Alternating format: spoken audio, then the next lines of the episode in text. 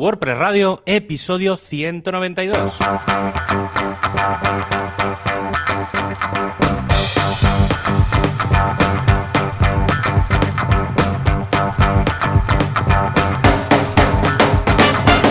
Hola a todo el mundo, a todos los que estáis al otro lado de los altavoces y auriculares para escuchar un programa más de WordPress Radio, el podcast en el que hablamos de radio, no, de WordPress. Soy Javier Casares, responsable de mí mismo en javiercasares.com y al otro lado de los haces de la luz de la fibra óptica está Joan Boluda. ¿Qué tal, Joan? ¿Cómo va la Hola, ¿qué cosa? tal? Me ha gustado mucho lo de responsable de mí mismo. Sí, bueno, y ta- tampoco está bien un tanto, poco ¿no? decir. A veces hace falta que haya más gente Sí, responsable sí, de que te diga, personas. ven para acá, ven para acá, ven para acá. Eh, pues muy bien, la verdad es que la semana pinta chula. Eh, de momento en casa tenemos a uno de los peques en casa porque ha habido un, un positivo de COVID en su clase. y Entonces, claro, pues toda la clase para casa. raro. ¿Verdad? ¿Verdad? Bueno, era el único que aún no había tenido el caso porque eh, ya estuvo una semana Sam, el peque, luego una semana Paul, el mediano, y ahora le tocaba a Jan también. Pero de momento siempre, es curioso, ¿eh? Porque siempre que hacen luego... el- Separados, ¿no? Sí, sí, eh, claro, los tienen. Claro, tú dirás, no, no fuera caso, ¿no? Bueno, no sé qué es peor. No sé si preferiría tenerlos una semana y Ah, luego también. Eso que- sí, es verdad. Al menos bueno. te desconectas tú una claro, semana. Claro.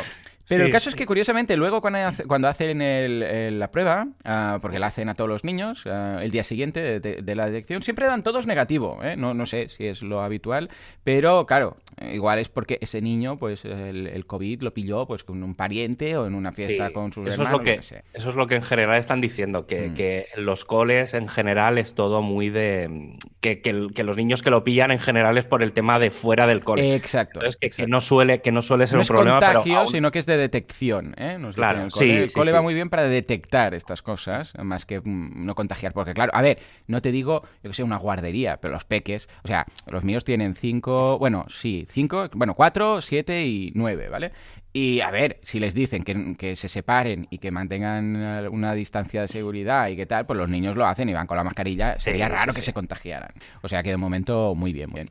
Y por otro lado, pues nada, hemos lanzado curso, oh, pedazo de curso en boluda.com esta semana de la WordPress API REST. Sí, señor, Juanca, esto se merece un aplauso.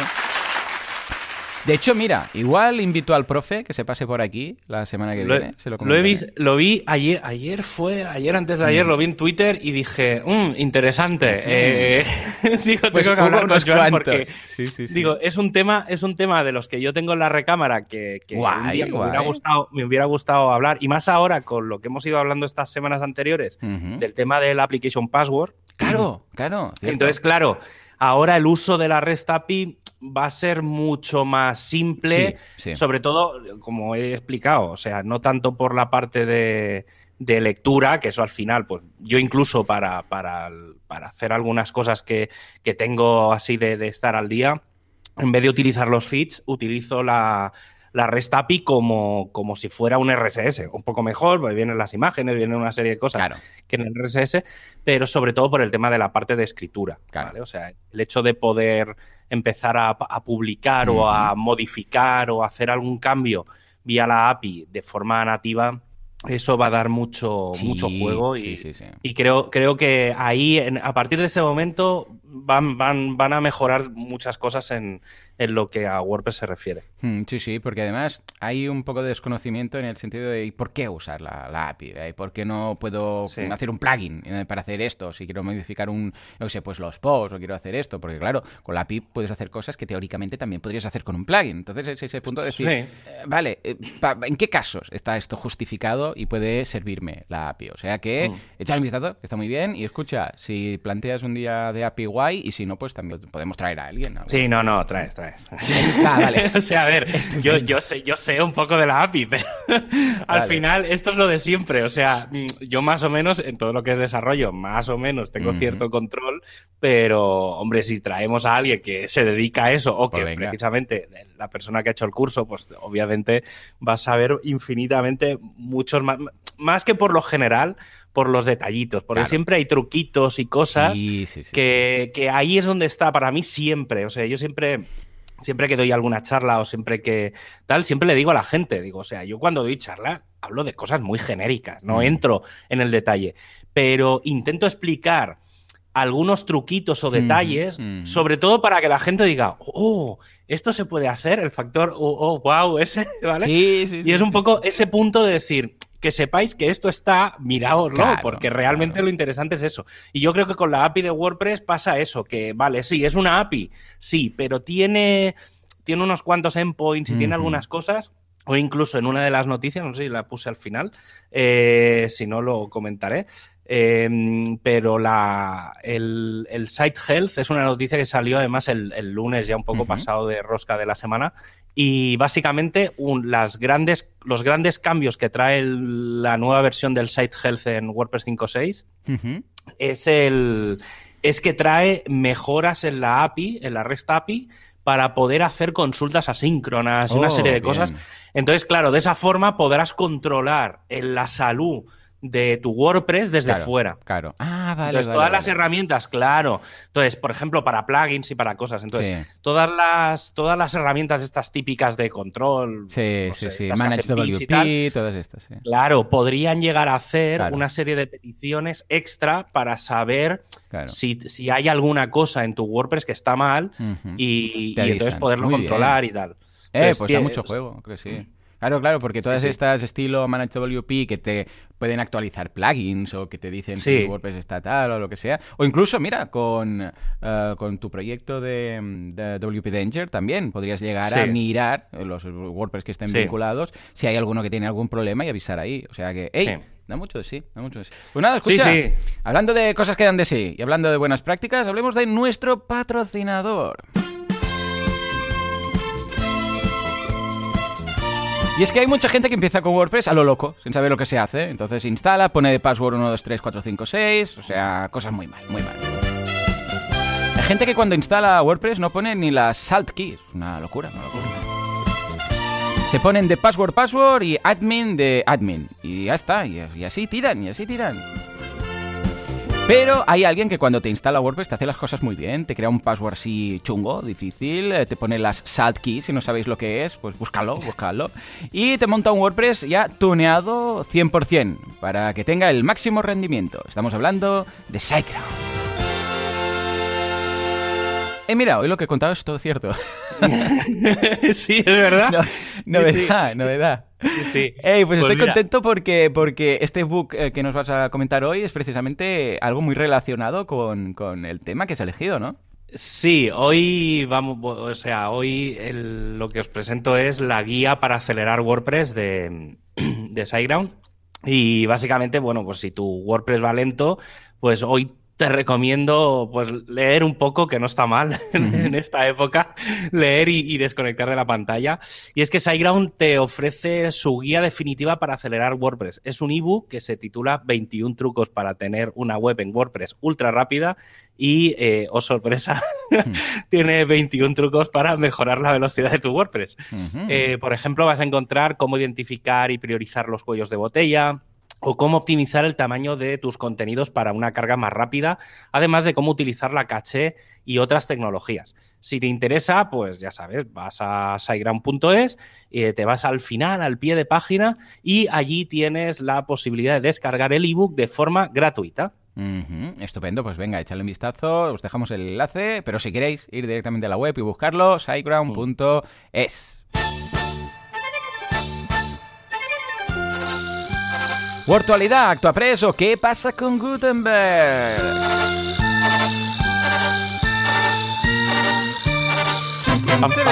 Ahí, ahí, es inevitable, es inevitable.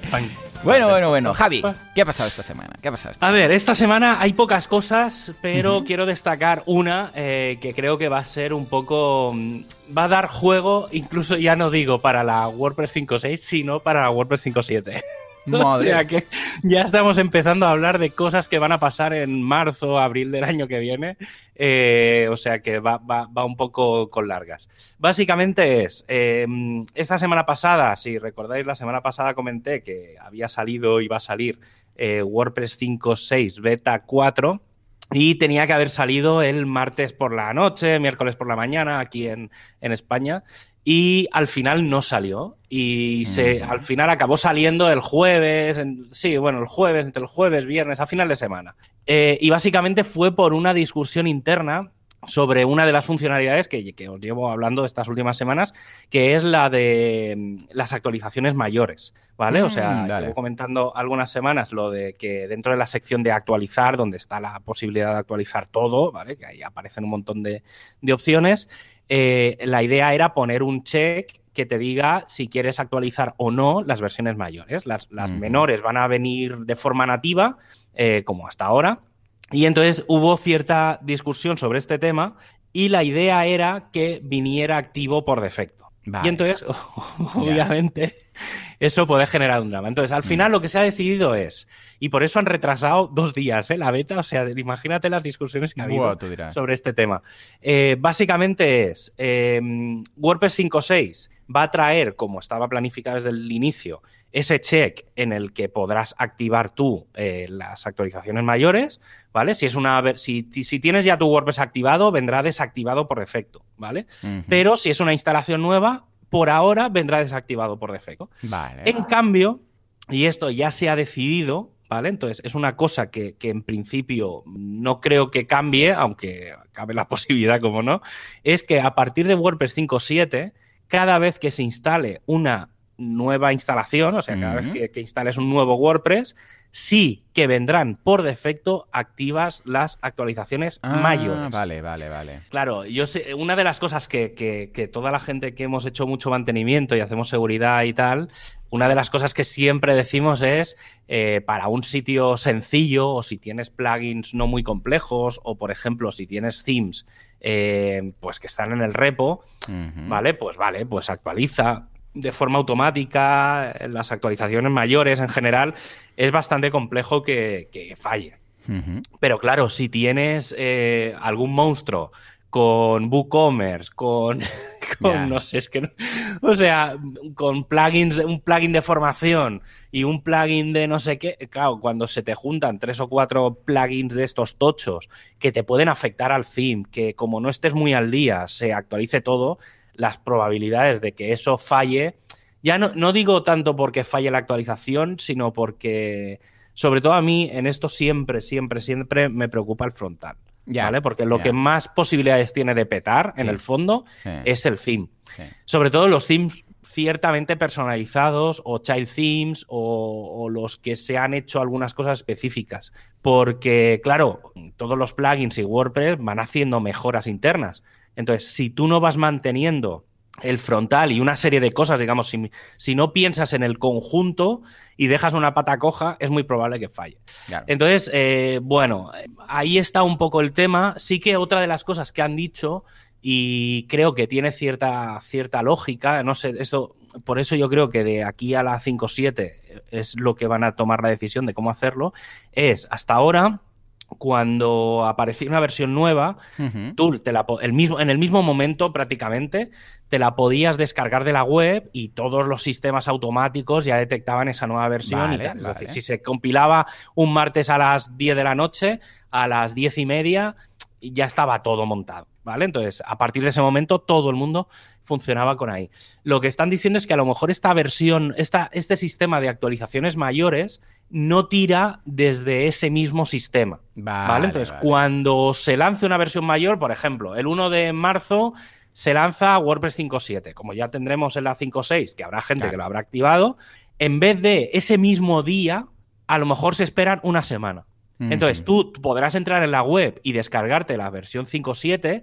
Es muy probable que los one clicks y todas las instalaciones estas automáticas em, te, te puedas descargar la 5.7, pero tu WordPress no se actualizará hasta Vale, una semana vale, después claro. para evitar pollos. Sí, sí. ¿vale? Como algunos hostings que también lo hacen. ¿eh? Algunos Sí, sí, es un poco ese mismo modelo. Lo que pasa es que, claro, los hostings, digamos, lo hacen a mano, es decir, Claro. ellos toman la decisión de cuándo hacerlo. Claro, tú imagínate, es que, claro, el riesgo, y esto, esto se vio hace un mes, Bueno, el riesgo de romper un tercio de Internet es que Sí, es sí, muy sí, sí. chungo. Ah. Entonces, todo el tema de las actualizaciones es una de las cosas que Matt dijo hace un par de años, que era una de las de las 20 cosas o 10 cosas que había que hacer en los dos, tres próximos años, ¿vale? Y es, yo creo que viendo que esta versión 5.6, de ahora la de la que va a venir ahora el 8 de diciembre, al final toda la parte de widgets, todo el tema del navigation queda fuera, que vendrá la 5.7, ha habido mucho, mucho foco en decir, bueno, pues como tenemos muchas herramientas y muchas historias de todo el tema del, del auto-update, vamos a trabajar en eso. Entonces yo creo que esta, esta versión que se planteaba como como muy visual en cuanto a cosas de Gutenberg, ¿vale? Porque básicamente la idea era dejarlo todo, todo, todo listo para tener el full site editing y que a partir de, año nuevo, digamos, se, focalice todo en, el full site editing.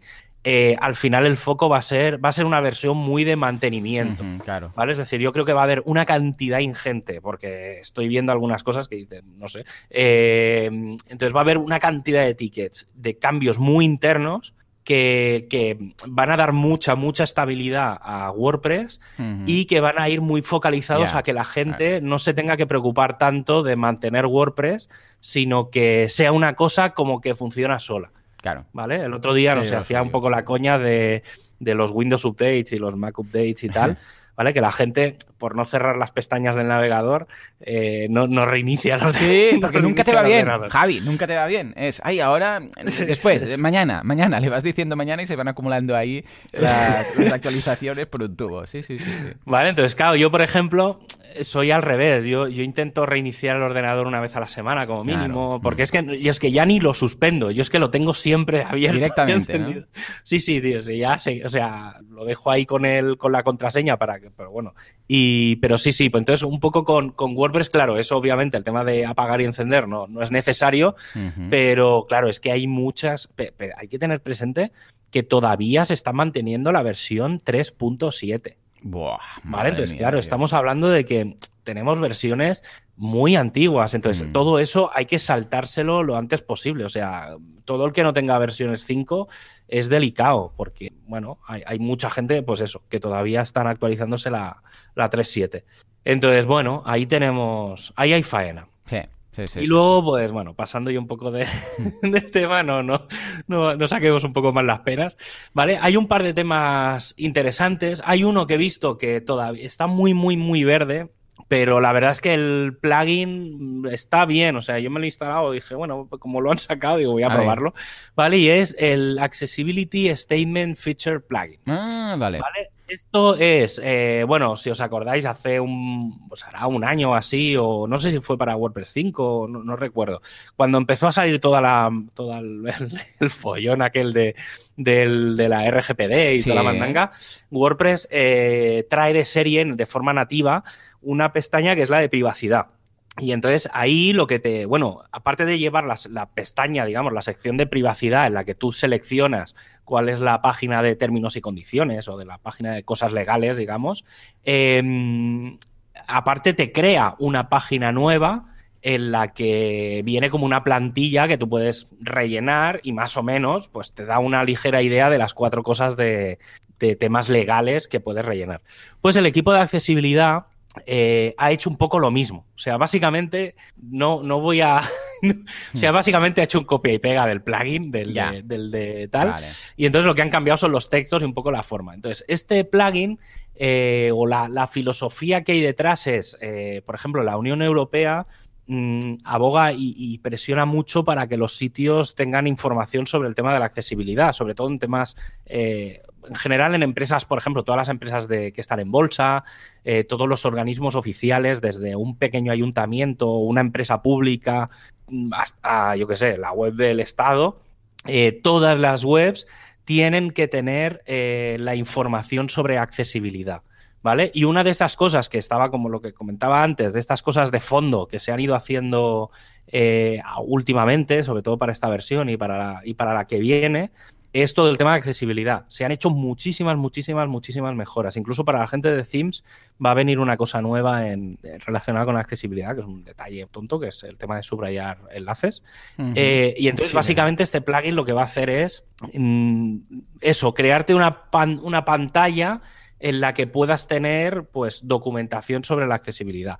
No hace mucha cosa más, ¿eh? La verdad es que yo me he leído el texto, le queda muchísimo, muchísimo por hacer porque yo creo que se han dedicado a hacer un poco el plugin y a preparar la base, pero todavía no han decidido qué es lo que, qué es lo que va a ir en ese texto. Entonces, más o menos han hecho una idea, pero está infinitamente menos trabajada que la parte legal. O sea, la parte legal, cambiando cuatro cosas, te podía servir.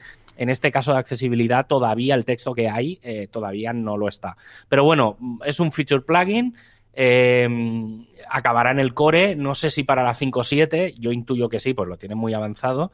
Y de rebote, y esto lo digo un poco de memoria, el equipo de accesibilidad, como ya se están cerrando, digamos, todas las los trabajos y todos los equipos de trabajo de la, la 5.6 se están medio acabando y ya se están empezando a, preparar los de la 5.7, el equipo de accesibilidad lo que ha decidido es separarse en grupos. ¿vale? Ah, Entonces va, a haber, va a haber para la versión 5.7 va a haber como grupos dentro del todo el equipo de accesibilidad, va a haber personas que estén focalizadas en un tema concreto. Entonces va a haber gente especializada en el editor, gente especializada en el frontal, gente especializada, pues eso, en cada una de las partes.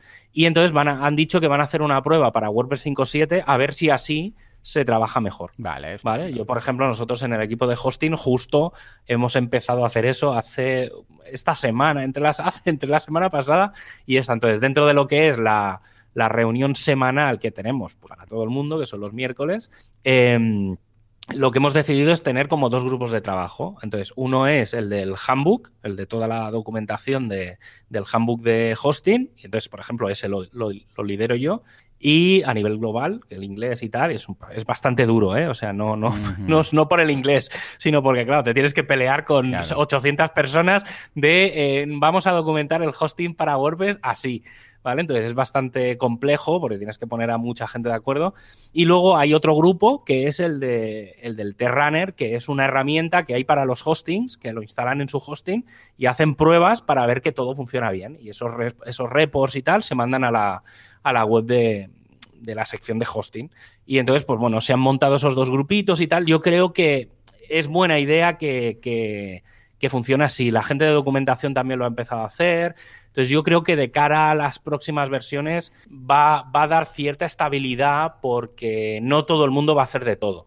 Y yo creo que eso de cara a la comunidad es bastante interesante. Y luego, eh, y ya acabo, la última gran noticia que también os, os, lo he ido medio dejando estas últimas semanas porque lo iba intuyendo, pero, pero ya viendo un poco por dónde van las cosas, e incluso una cosa que no está en la noticia, pero que, he podido experimentar, que es todo el tema de los patterns. ¿Vale? Todos los patrones. Es que no, sé cómo lo van a traducir a castellano, porque, porque para mí, o sea, ellos en inglés lo, han, lo están mencionando como patrones, pero para mí son como diseños prefabricados o, o prediseños, o no, no, sé cómo llamarlo, ¿vale? Porque patrón, para mí un patrón es otra cosa, al menos en castellano. ¿eh?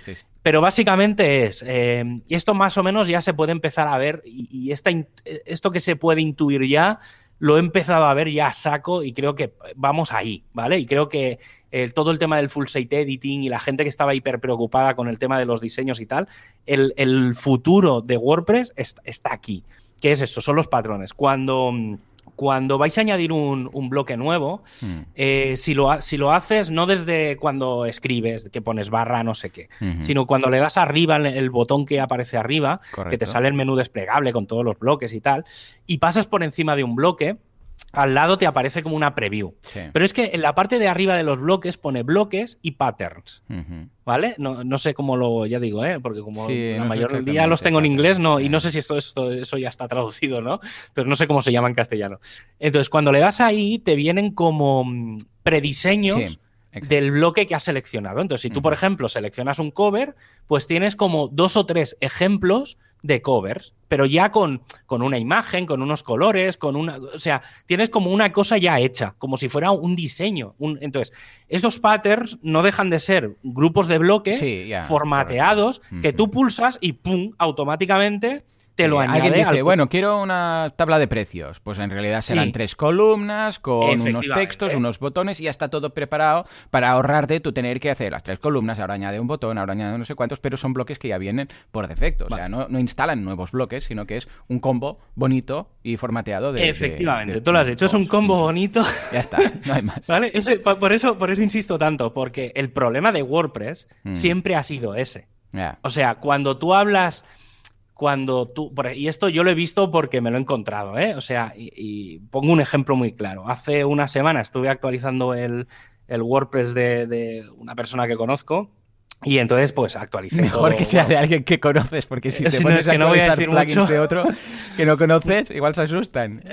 bueno, no, porque hay, veces que hay gente que me pide que entre y tal. Entonces, hay ah, gente que, digamos, no conozco. Digamos que es un, es un WordPress que tengo yo alojado, que es de una ah, persona con que tengo cierta relación, ¿vale? Pero no sé por qué ese WordPress lo tenía ahí hmm. y se me había como medio como medio olvidado que estaba ahí. Y entonces el otro día entré porque estaba haciendo un bueno, estuve haciendo unas migraciones y tal, entonces entré a repasar todos los sitios que se hubieran migrado bien y me lo encontré sin actualizar, con 20 plugins pendientes, estaba todo hecho unos zorros. Y entonces aproveché al entrar e hice muchas actualizaciones, o sea, lo dejé todo, metí las últimas versiones de WordPress, de plugins y tal. Y entonces al cabo de un par de días, como claro, como estuve toqueteando, eh, me escriben, hmm. hoy he entrado en el WordPress este y tal, hola, anda que no ha cambiado esto.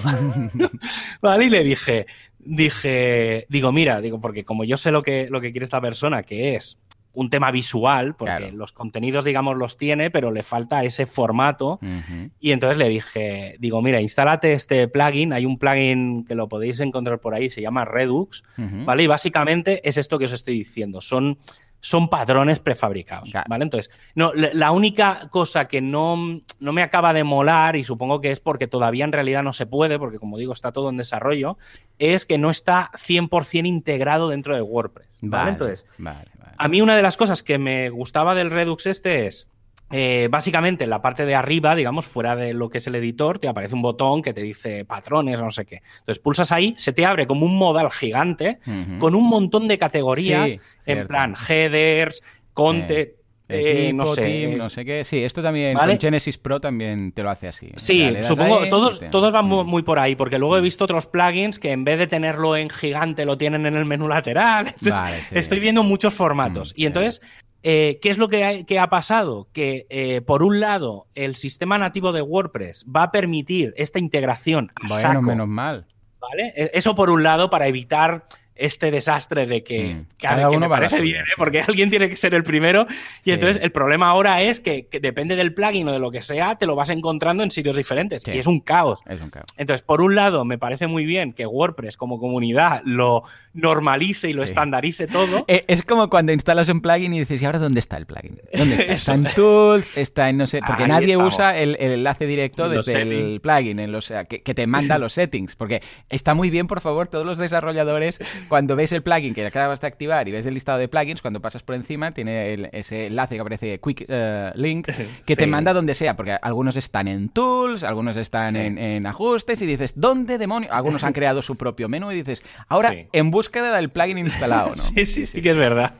Pues un poco esto, entonces. Eh, hay, digamos, dos trabajos. Uno es el de integridad, o sea, el de integridad y el de normalizar y el de integrar todo en un mismo sitio, que seguramente es esto que digo, del menú lateral, pues que elijas el tipo de bloque y entonces tengas todos los subbloques y tal.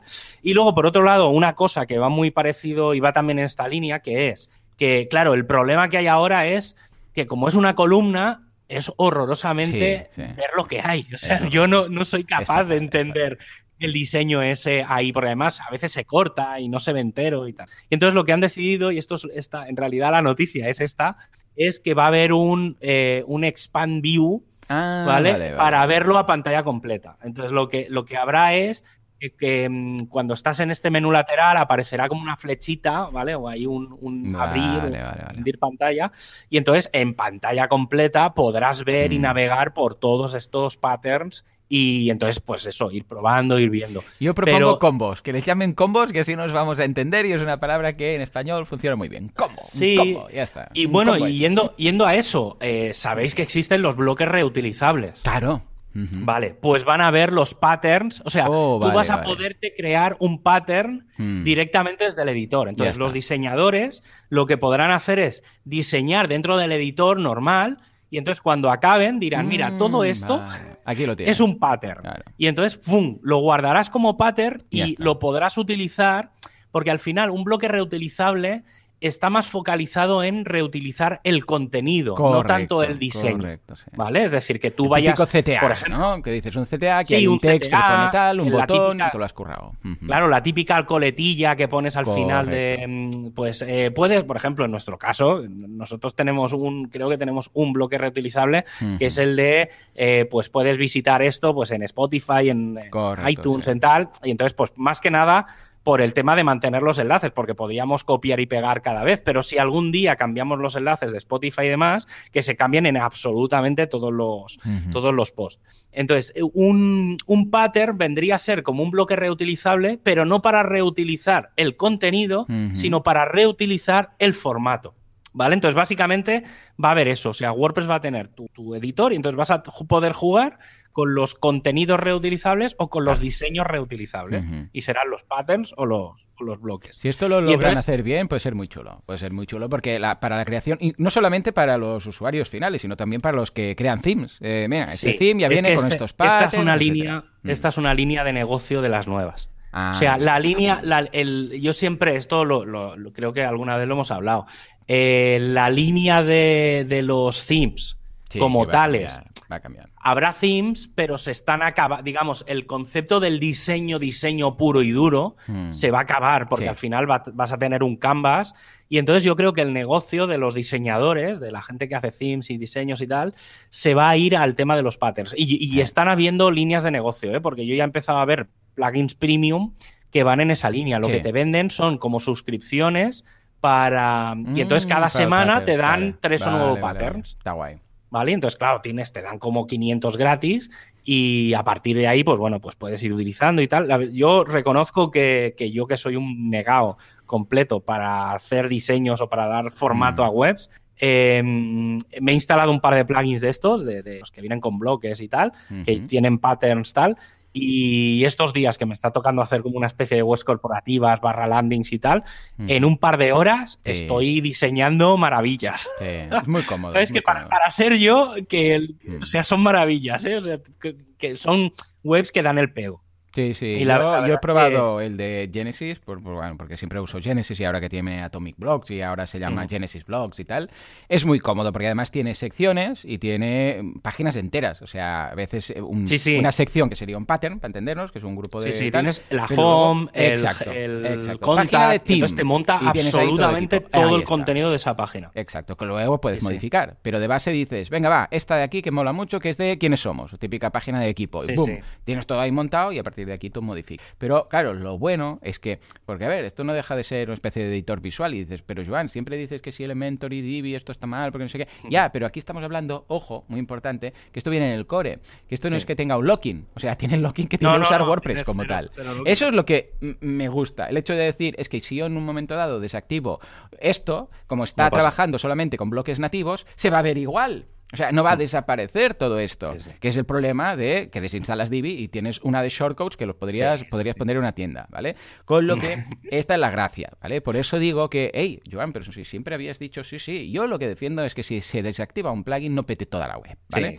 y esto sería, sería importante, ¿vale? Porque igual, escucha, hay un problema con el plugin, lo quieres cambiar, hay una vulnerabilidad, cualquier cosa peta, lo que sea, escucha, que el contenido no sea un Cristo, ¿vale? o que, o que el desarrollo pues pasa algo ¿También? y lo, exacto. deja de mantener. Sí, señor, que también no sería la primera vez.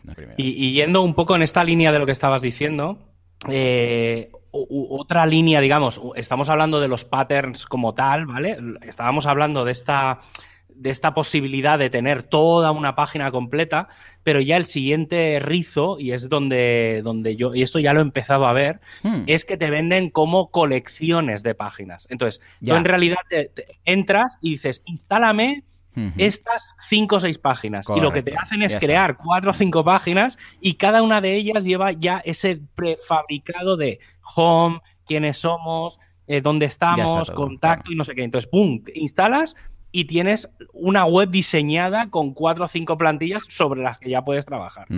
Sí, señor. Será curioso ver por dónde va, pero el tema está clarísimamente que los themes van a cambiar, vamos, pero de forma espectacular y que el negocio va a estar en el bloque más que en el theme como tal. Porque el theme era algo mucho más estático y mucho más encorsetado. Y esto, bueno, teníamos los widgets, pero poco hacíamos con ello. Y ahora no. Ahora vamos a ir directamente a un canvas y eh, mm. los bloques van a crear el theme como tal. Será mm. curioso verlo. Si, si no recuerdas mal, cuando hablamos del lanzamiento de 2021, que saldrá mm. ahora dentro de un mes, una se vendió como que era un theme para. Eh, como para, para diseño, para galería y tal. Y en realidad, claro, y dije yo, pues, pues yo no lo, acabo, no, lo acabo de ver esto. Y entonces luego me fijé que es que todos los patterns que lleva son para temas de como de fotos y de cosas de estas. Por, por eso le, dicen que es un, un theme de como muy visual y no tan focalizado en texto, pero es por el tema de los patterns, no porque el diseño el diseño para un blog sea feo, sino que va un poco por ahí. Entonces, creo que puede ser muy interesante el, foco porque al final es eso. O sea, el concepto de themes multipropósito por primera vez va a tener cierto sentido. Claro, claro, totalmente. Vale, entonces, bueno, está, está bien, ya digo, ¿eh? O sea, creo que va a ser el, gran futuro y la línea, la línea a la que vamos es esa. Y si eres diseñador o te, te, encargas de, temas de frontal, de frontend, empieza a mirarte muy, muy mucho cómo funciona todo el tema de los, de los patterns, porque vas para allá, o sea, pero de cabeza. Totalmente. Pues venga, va, diseñadores, echadle un vistazo a esto, theme shops también, valorar el tema de montar el negocio basado más en los patrones, patronos, combos y, los bloques que no en el theme como tal. Y hablando de buenas prácticas, nos vamos a ver las buenas prácticas, en este caso, pues de WordPress, así, en general. Venga.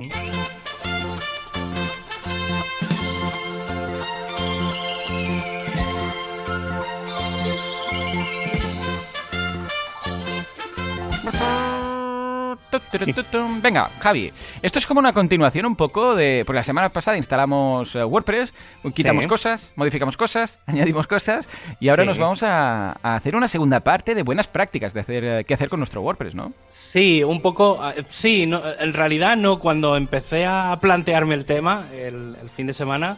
Hmm. no, no caí en eso, ¿sabes? Y cuando empecé a hacerlo, o sea, empecé a un poco a hacerme el guion y tal de, de las cosas que las que quería hablar y tal, hubo un momento en que dije, mierda, tengo que volver a hmm. repetir parte de lo del, de lo del otro día. Pues mira, el tema de hoy va relacionado con las buenas prácticas usando WordPress. En este caso voy a intentar no hablar de temas técnicos, sino de cosas en general a tener en cuenta en varios momentos de la vida de un WordPress, ¿vale? Que son ese pequeño detalle que puede hacer que nuestro sitio funcione mejor o peor. Entonces, voy a empezar un poco desde de lo más bajo a lo más alto, ¿vale? Así que voy a empezar un poco por la parte de hosting, acabaré por la parte del frontal, obviamente. ¿Vale? Entonces, entre las buenas prácticas relacionadas con el hosting, hay que fijarse en varias cosas. Por ejemplo, saber dónde van a estar físicamente nuestros sitios web. Cuando digo físicamente es en qué ciudad y en qué país está la máquina donde va a estar nuestra web, ¿vale? Eh, Em, ya que los hostings pueden ser todos iguales o, no, ¿vale? O sea, cada uno tiene sus, sus cosas parecidas, pero al final las infraestructuras son las que son, los servidores web son los que son, ¿vale? Pero las conexiones a Internet no. Y ahí es donde está el, el punto a tener un detalle. Así que, en general, pregunta a otras personas dónde tienen sus sitios e intenta probarlos. Otra cosa es qué pasa cuando hay algún problema en el hosting. En este caso, sí que os diría que probéis muy mucho el sistema de copias de seguridad y de restauración. ¿Vale? Son, para mí, son las dos grandes cosas a mirar en, temas de hosting. Eh, a la hora de montar un, host, un WordPress, intentad montarlo vosotros y no usar el sistema de one click, ¿vale? Obviamente, esto, ¿vale? Yo personalmente sí, si es la primera vez, obviamente le dais al botón y lo montáis y hacéis pruebas y tal, pero si tenéis un mínimo de experiencia, yo recomiendo hacerlo un poco a mano, ¿vale? Al final es tan sencillo como entrar por, en WordPress.org, descargáis el zip, lo descomprimís en vuestro ordenador y lo subís por FTP. Aquí tenéis el tema de, sobre todo, el tema de configurar manualmente vosotros el WP Config. Y en este, y para mí es uno de los puntos más importantes de, de, todo un WordPress, ¿vale? Porque al final, si tienes un fichero, un buen fichero de WP Config, eso tiene muchas implicaciones en que todo funcione correctamente. Y aquí voy a hacer un poco de autobombo, que, tampoco lo es, que es, eh, recordáis que ya he, venido al programa antiguamente mm. a explicar sobre este proyecto, que es wp-config.pro y hay una herramienta que te crea un fichero hipercompleto. ¿Vale? O sea, simplemente podéis, además, como ya lo he repetido mil veces, no se guarda ningún tipo de log ni de nada. O sea, pero cuando digo no se guarda nada, es que, pero es que nada, ¿eh? Ni los logs del servidor. Eh, lo digo porque se puede poner el usuario, la contraseña y ah, demás. y entonces eh, te genera y te puedes dar directamente un descargar wp-config.php y te descarga el fichero, lo podéis subir. ¿Vale? Y viene con 20.000 configuraciones que ayudan mucho para temas de caché, para temas de rendimiento, para temas de no saturar la base de datos, que por defecto no vienen. ¿Vale? Entonces, eh, y luego otra, una cosa también muy, muy importante del WP Config es que configuréis, eh, una de las cosas, bueno, eh, cuando entráis en, el, en, WordPress normal, en los settings, en la configuración, eh, aparecen las dos URLs normalmente, donde está el título y demás, te aparecen dos URLs que son las del sitio. Normalmente simplemente es 3 w lo que sea, lo que tal. Entonces ahí normalmente se puede poner el, el HTTPS desde el principio. Si lo ponéis en el fichero de configuración, y lo ponéis antes de instalar WordPress, ¿vale? Ya digamos, le decís, esta va a ser la URL de mi WordPress. A partir de ahí nunca más vais a tener ningún problema con lo el típico mensajito ese de este sitio no es seguro y demás. ¿Vale? Entonces creo que es muy interesante que antes de hacer la instalación del WordPress se configure eso para que de cara al medio largo cuando lo pues, modificáis peta, ¿eh? Normalmente cuando ponéis la S en, ambos lados o quitáis las W, peta, bueno, peta, os saca del, de usuario y tenéis que volver a identificaros, ¿no? Es normal, ¿eh? Porque realmente la, contraseña y la sesión que teníais era con la versión, si estáis en ese momento, la versión HTTP, pues os saca y dice, vuelve a identificarte, pero en HTTPS. ¿eh? Cuando quitas las W, este tipo de cosas, mm. ¿vale? Y efectivamente ya no saldrá el problema del candado, a no ser que tengáis alguna URL hardcodeada por ahí con el HTTPS y la S. ¿eh? Entonces, claro, por eso digo que en una, instalación nueva, si se mm. hace desde el principio, mola. Obviamente, si ya todo esto funciona, ¿eh? se puede hacer en una en una instalación ya existente, pero obviamente hay detalles que, que pueden, que pueden hacer que, claro, el histórico pues es lo que hay, la historia es la que es. Sí, sí, sí. Luego, otra cosa a hacer, como hablamos la semana pasada, es algunos cambios en la configuración básica del propio WordPress, ¿vale? Aún, en este caso, os diría cuando no tenemos todavía ni plugins, ni contenidos, ni nada, ¿vale? Entonces, cosas importantes. Para mí hay cuatro.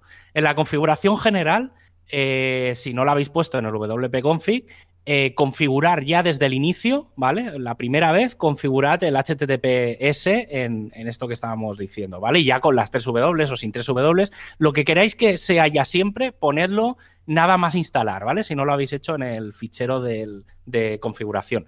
Luego, otra cosa que hablamos la semana pasada, el tema de la hora, el uso horario. En general, si no es que trabajáis con gente que vive en todo el planeta y cosas así, hmm. que no suele ser muy normal, Em, en ese caso, si trabajáis con mucha gente de muchos sitios, pues utilizad UTC, ¿vale? Os saltarán alertas en el site health y demás, pero, pero si no, pues poned el uso horario que os toque, ¿vale? Pues en, este caso, en el nuestro normalmente es Europa barra, bueno, pone, creo que pone Madrid directamente, pero vendría a ser el Europa barra Madrid, ¿vale? O por ejemplo está luego el de Europa o Atlántico barra Canarias, algo así se llama el de, el de las islas.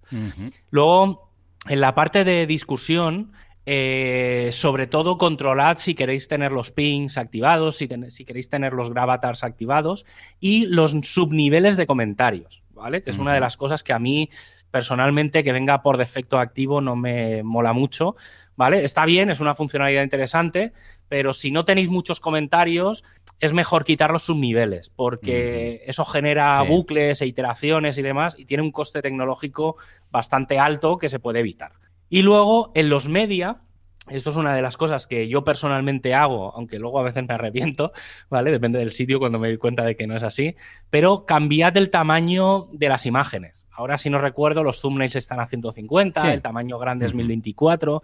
Claro, hoy en día que el tamaño grande de una imagen sea 1024 píxeles, pues no sé si es una imagen grande. Yo, por ejemplo, para mí una imagen grande podría ser 1920, ¿vale? Que es un, lo que sería un Full HD. claro. Entonces, a lo mejor vale la pena cambiar el tamaño del, del thumbnail, el medio y el grande, pues un poco adaptado a los nuevos tamaños de pantalla. Sí. ¿Vale? O si sois unos frikis del control y queréis vosotros subir todos los tamaños y todas las cosas y tal, pues lo desactiváis. También hay la opción de ponerlo todo a cero, se desactiva y tú sabes que vas a subir la, la, Sí. mm, la imagen en el tamaño exacto que tú quieres y Sí. que se va a mostrar donde tú quieres y tal y cual. Que también, porque claro, si no, WordPress y los plugins y los themes empiezan a generar ahí thumbnails que de cada imagen que subes resulta que en tu hosting quedan seis. Que también es, Sí, sí, sí, sí, pero al final eso se llena. Sobre todo a nivel editorial es complicadete si eso. empiezas a subir muchas, muchas fotos. Es para encontrar, madre mía. Sí, eso sí, el tema de la nomenclatura también es importante. Luego, eh, lo siguiente, antes de empezar a usar vuestro WordPress por completo, es revisar en algunos detalles mínimos de seguridad, ¿vale? Hay una parte que corre por cuenta del hosting, así que ahí, en ese caso, preguntarles qué medidas de seguridad tienen ellos. Eh, pero yo sí que os voy a recomendar dos plugins que en realidad, bueno, son do- un- uno sí que es un concepto y podéis usar el plugin que queráis. Yo os doy uno que está un poco desfasado, pero a mí me sirve. El otro sí que os voy a dar uno en concreto. El primero es el del login lockdown, ¿vale? Oh, o sea, un Sí, limit login attempts o como se llamen, ¿vale? O sea, es en general el- el- lo que digo, el plugin en sí da igual. Eh, básicamente lo que hace este plugin es que si una persona intenta acceder X veces a vuestro WordPress con el usuario y la contraseña y da error porque no sabe la contraseña, lo bloquea. ¿Vale? Esto está muy focalizado a bloquear intentos de fuerza bruta. Es que si no, por defecto no te enteras si te están atacando. ¿Vale? Entonces, la, la- la idea es que si alguien intenta entrar muchas veces, lo bloquees. Y el segundo, Y este es, una de las, es uno de estos plugins que está ahí y que en algún momento eh, se integrará dentro del core, es el plugin to-factor, ¿vale? El two-factor. Este es un plugin que el autor se llama Plugin Contributors, ¿vale? Es un plugin de la comunidad de WordPress y, como digo, en principio debería de, venir integrado dentro del propio WordPress. Este plugin básicamente lo que te permite es que si alguien, por lo que sea, consigue tu contraseña porque has utilizado tu contraseña en dos sitios y, entonces, pues, po- por ejemplo, eso también, aunque pongas eh, eso, el usuario admin y la clave admin y este tipo de cosas, ¿vale? Eh, sobre todo, y por ejemplo, si tienes muchos usuarios en tu sitio, y claro, tú puedes decir, vale, yo voy a poner una contraseña segura, pero yo no sé lo que va a Mm, hacer el claro. otro. ¿Vale? Entonces, como no sabes la contraseña que puede poner el otro, eh, lo que te permite este plugin es un doble factor de autenticación. ¿Vale? Entonces, ¿eso básicamente qué es? Esto siempre yo lo explico, que es como las películas de Las Vegas, Hmm. que cuando van a abrir la caja fuerte alguien pone el código y demás, pero luego tienes un código que solo dura un minuto. Vale, ¿Vale? vale, pues un, vale. Poco, un poco va por ahí. La idea, una de las cosas que me gusta mucho, mucho, mucho de este plugin, y hay mucha gente que no quiere usar el, el 2FA, el segundo factor, es por el tema este típico de, es que necesito instalarme la aplicación del móvil, escanear el código QR, entonces el móvil es el que me da la clave y no sé qué. Y hay veces, pues que por lo que sea, pues no lo tienes. Pero normalmente cuando estamos trabajando en una web, lo que sí que tienes es el correo. Claro. ¿Vale? Es muy raro que estés trabajando en un WordPress y no tengas acceso al correo. Entonces, una de las cosas que me gusta mucho de este plugin es que da soporte al, al segundo factor desde un simple correo, es decir, tú pones tu usuario y tu contraseña, te sale la siguiente pantalla y en esa siguiente pantalla te manda un mail con ese numerito. ¿Vale? Y tienes 10 minutitos para usarlo. O puedes usar la aplicación, o puedes incluso usar las llaves USBs, estas que hay, eh, que ya son de hiper alta seguridad. Claro. ¿Vale? Es decir, te da todos los niveles de seguridad Muy posible. bien, muy bien. Entonces es muy, muy interesante utilizar estos dos plugins. Uno, que evite eh, el ataque masivo, la prueba masiva de contraseñas. Y el segundo, que es, por si tu contraseña, por lo que sea, alguien la ha podido conseguir, una segunda versión de la contraseña para que sea más segura. ¿Vale? Son los dos trucos a nivel de seguridad que mínimos, mínimos. Luego, otra cosa importante. Desde hace unas cuantas versiones en la sección de herramientas tenemos el salud del sitio. Aquí el propio WordPress hace una serie de análisis y te avisa de cosas, entre comillas, ¿vale? Por ejemplo, si hay algún tema técnico que está mal o si tienes temas que no estás usando y te recomienda que los borres. Son recomendaciones y avisos. Y hay muchos plugins que además van añadiendo mensajes y pruebas, por lo que es bueno de tanto en tanto pasarse y ver si hay algún aviso o intentar Mm, que, claro. digamos, intentar que, que te salga un todo correcto, ¿vale? Obviamente hay que ser razón, hay que ser razonables claro. porque a veces avisa de cosas que no, que Sí, no también, pasa también. nada.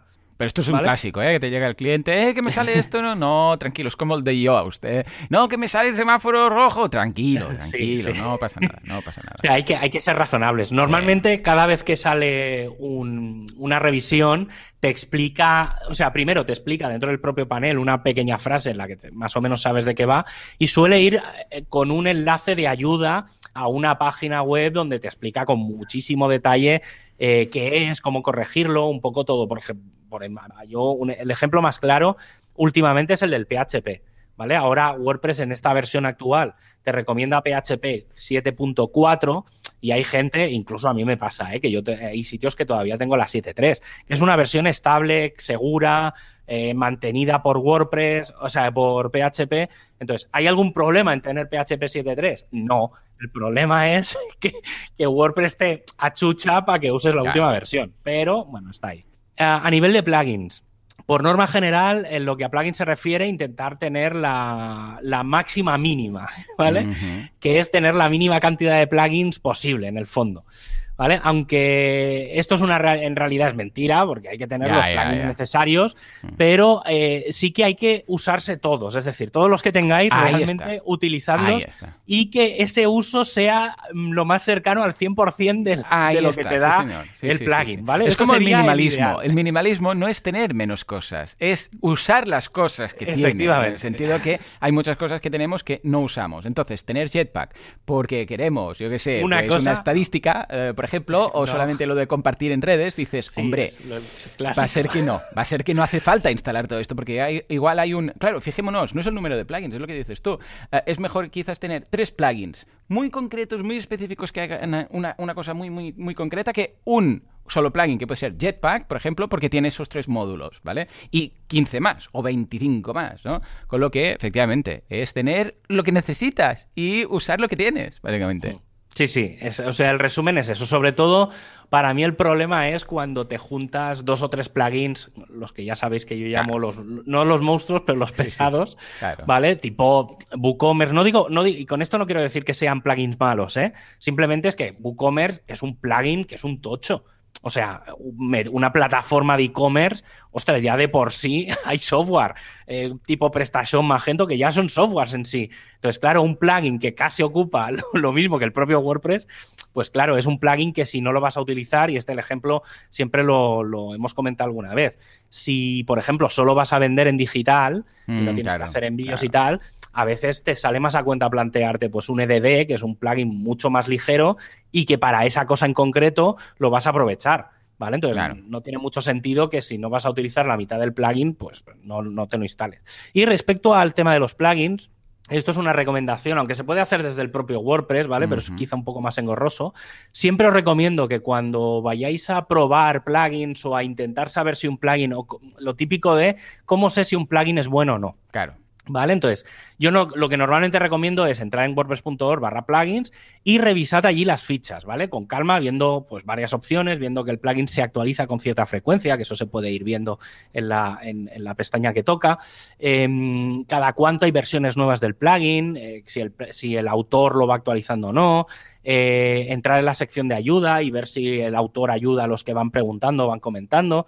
Y sobre todo, usad plugins estables y no comencéis a instalar y probar y desinstalar los plugins a lo loco. Si queréis hacer esto, hacedlo, pero en un WordPress de pruebas. Yo tengo un, dominio, además, tengo un dominio hmm. que lo pago cada año. Yo también, sí, sí. Que, tengo ahí todo. Entonces tengo muchos subdominios, por ejemplo, tengo un multilingualpress.tal, eh, wpml.tal, woocommerce.tal. Entonces tengo, tengo igual. como instalaciones y, además lo tengo en el hosting real, ¿sabes? Claro, claro, claro para que las pruebas cuando y, eso y, tiene que estar un poco a lo, a lo guarro eh Pippin sí sí es muy guarro. Sí sí Pippin dice que él tiene cuando prueba plugins y tal tiene un sitio de estos para, para ir probando y va instalando plugins a lo loco y tal. Y dice que al principio iba limpiando y cuando metía su plugin para ver si funcionaba. Pero entonces se dio cuenta que dijo no no es que yo tengo que tener un terno como las cocinas de la gente la verdad la verdad no la cocina de, de revistas sino que no va a haber un WordPress que solo use mi plugins, sino que va a haber un WordPress que igual es multisite. De entrada ya él lo hace en mm. multisite, ¿vale? Cuando prueba sus plugins.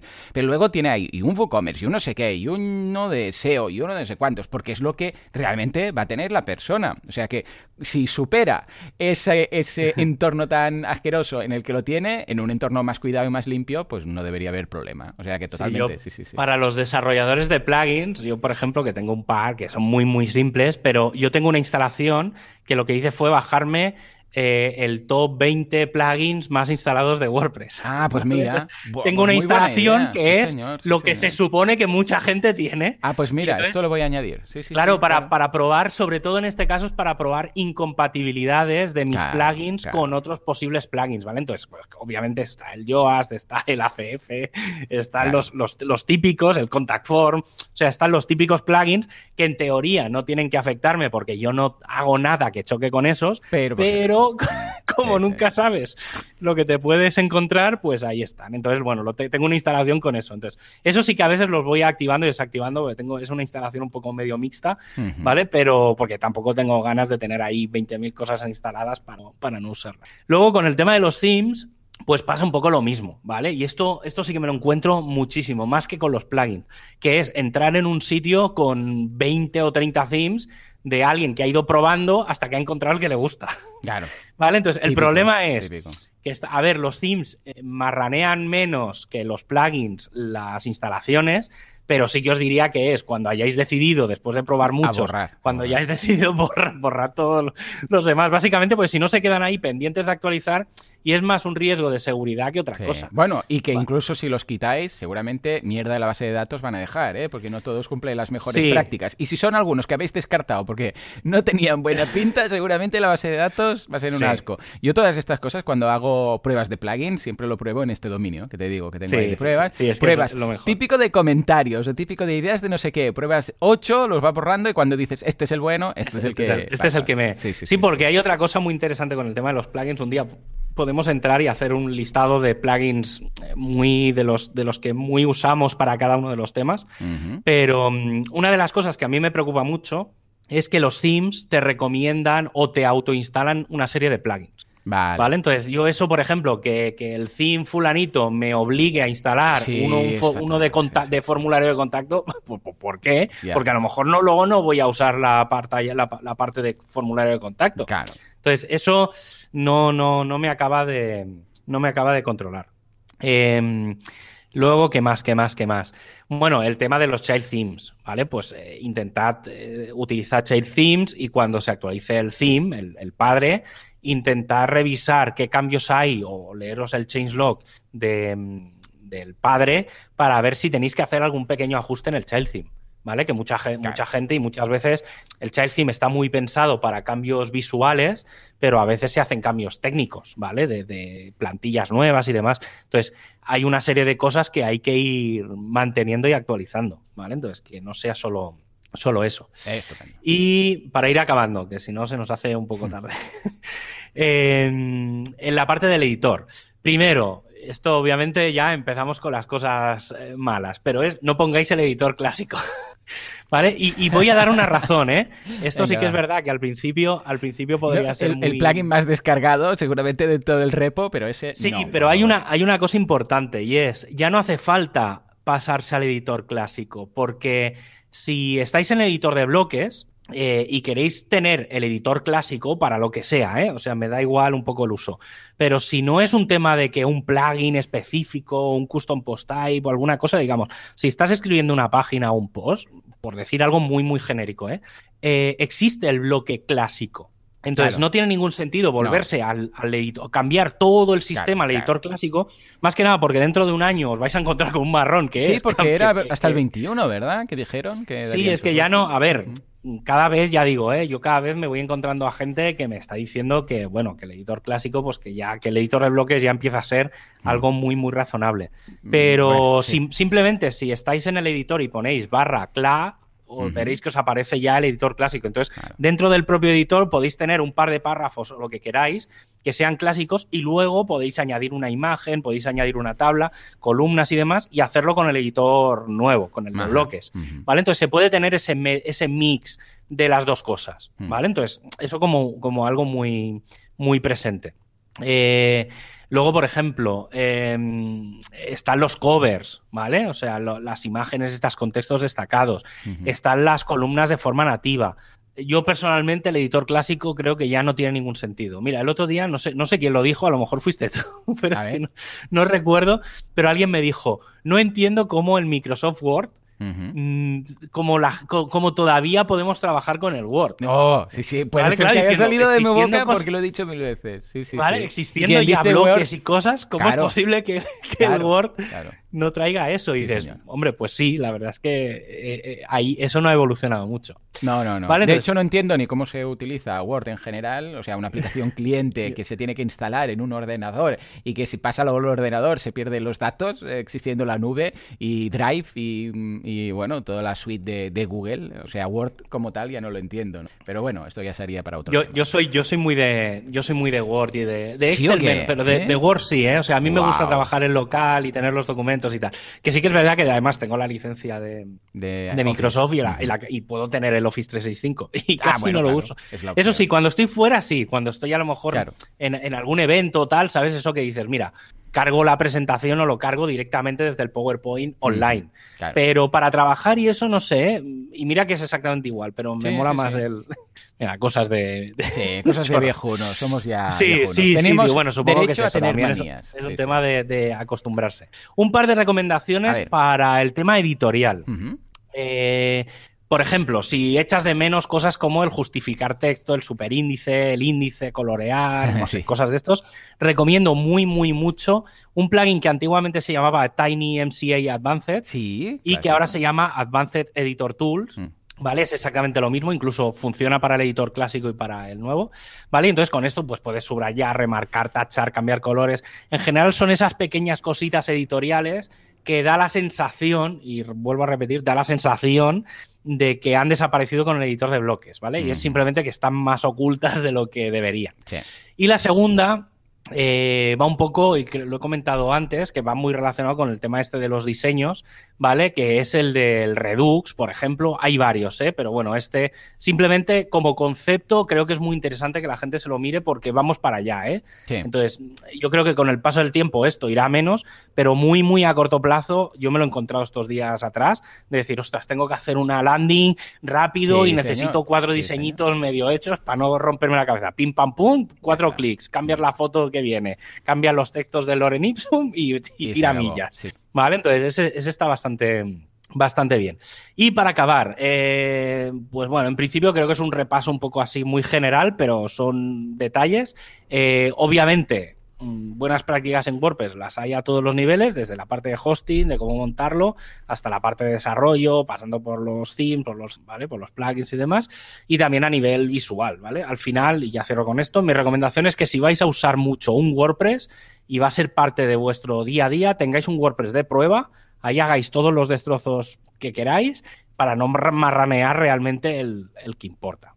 Efectivamente, señor. Yo, yo lo recomiendo, ¿eh? Incluso, mira, si tenéis, mira, con SiteGround, por ejemplo, si tenéis cualquier, uh, creo que es a partir del Go, Go Big y después del Go Geek, eh, y GoBig tienen multi, la posibilidad de tener varios hosts, en el, o sea, varios dominios. Incluso podéis montar un dominio temporal. No hace falta ni comprar dominio. ¿eh? Es decir, mira, crear un nuevo. Te crea un dominio temporal o un subdominio y ahí tenéis, y no hace falta pagar un hosting solamente para tener las pruebas. Y lo tenéis ahí todo metido y vais haciendo pruebas eh, eh, cuando queréis probar algún plugin, cuando estáis desarrollando alguno. Y va muy bien tener eso ahí. Yo, yo tengo uno y vamos, lo uso cada día. Típico plugin que, ay, mira, a ver qué curioso, a ver cómo queda pum, lo instalas, lo dejas ahí y ahí se queda y ya está. Sí, pues no sé, yo así es, sé que es un repaso muy general, pero, pero bueno, creo que creo que resume bastante la, visión de cuatro cositas que, que vamos Sí, sí, sí, totalmente. Y si hay alguna cosa más, por favor, dejadlas en las notas del programa, en los comentarios. Mm. Podéis decir, ah, pues mira, yo además siempre hago esto, o hago lo otro, hago este truquito, porque claro, podríamos haber contado 20 más, pero considerando que ya nos hemos pasado de la hora los plugins que instalo cada vez que tal. este tipo de cosas. ¿eh? Eso ya, un día, mira, un día podemos hacer también, el, eh, los, listados, los tops estos que siempre dicen que en internet funcionamos. Lo de los 10 plugins. Los 10, yo me niego a hacer este tipo de, de posts, ya los odio tanto y están. ¿Y 10 justamente? ¿Y qué pasa? No, porque 10 es más redondo, ¿no? En fin, lo que sí que vale la pena es asistir a las, a las meetups porque son virtuales, lo podemos hacer desde casa, desde el sofá y sin COVID. Por favor, que entre la comunidad. Muy bien, muy bien. Venga, Javi, ¿qué tenemos esta semana? ¿Ha vuelto todo a la normalidad o estamos aún de bajona? Bueno, no, se van haciendo cosas. Hay, hay siempre eventos y cosas. Sí que hay una cosa que creo que todavía creo que todavía no puedo anunciar, ah. pero ya me han llegado, me han tirado ya la caña para participar hmm. y es probable, voy a dar la idea porque si luego no sale, cosa que me extrañaría, pero va a haber una WordCamp en España de cara a finales de año. Ah, Hasta aquí puedo leer. Va a ser un poco, va a ser un poco diferente si se hace lo que me han dicho, ¿eh? pero, pero va a ser un poco diferente y tal. No va a ser un concepto WordCamp como la entendemos normalmente. Y a mí personalmente es algo que yo llevo pidiendo, o sea que la gente que me conoce sabrá por dónde voy, pero es una cosa que más o menos yo llevo pidiendo desde hace años y que alguna vez he querido hacer. A ver, a ver, a ver. digo más, que alguna vez hemos hecho físicamente en Barcelona. Mm. ¿Vale? Que no es y no era una WordCamp. Era una WordCamp, pero no era una WordCamp. Y hasta aquí puedo leer que si no, no me tires de la lengua. Em, vale, eh, entonces, WordCamps. Vuelvo a repetir, del 25 al 28 de noviembre, o sea, dentro de una o dos semanas, ya, ya está aquí a, tocar. Es la WordCamp de México de 2020, están las entradas a la venta, que son gratis, pero bueno, os apuntáis para que os lleguen las, las informaciones, tal. El programa ya se ha publicado, para los que estéis en España, más o menos, todos los son las charlas van a ser entre las 3, 4 de la tarde hasta las 9, 10 de la noche, más o menos. Para los de Latinoamérica, pues es al revés, es por la, es por la mañana. ¿Vale? O sea, digamos, es un evento que en Europa será por la tarde y en, en América será por la mañana. Y luego a nivel de meetups, eh, este jueves 19 en WordPress Barcelona van a hablar de seguridad, de seguridad de WordPress. El viernes día 20 eh, lo, he entrecomillado en como WordPress Galicia, porque son todas las comunidades gallegas. Van a hacer las que la hacen conjunta. Hacen una de Gutenberg versus Elementor, hablando un poco de lo que estábamos hablando antes. El lunes 23, eh, desde Las Palmas de Gran Canaria, Van a hablar de Instagram, de cómo integrar Instagram y vender y demás, o sea, todo lo que hay alrededor de Instagram relacionado con WordPress. Y el próximo miércoles 25, desde WordPress Irún, van a hablar de growth hacking y de funnels. Son muy variadas esta semana porque hay una de seguridad, una del editor, una de Instagram, una de funnels, más de marketing y tal. está bien, o sea, que, se puede. Y además son en días como un día muy diferentes, o sea, jueves, viernes, lunes, miércoles. O sea que te puedes apuntar un poco a, a todas. lo que haga falta. Y así, sí, además suelen ser por la tarde a las 6, 7, 8. O sea que cada día te puedes reservar ese, ese bloquecito de, tiempo. Y pues hasta aquí el, programa de esta semana. Una semana más. Os recordamos que tenéis, eh, que podéis seguirnos en, en, vuestra plataforma de podcast favorita, como Spotify, iTunes, Google Podcast, iVoox, o escucharnos directamente desde wpradio.es y que os esperamos aquí la semana que viene, el próximo miércoles a partir de las 19.19, 19, pero a eso le quedan 7 días. Así que por ahora... Adiós.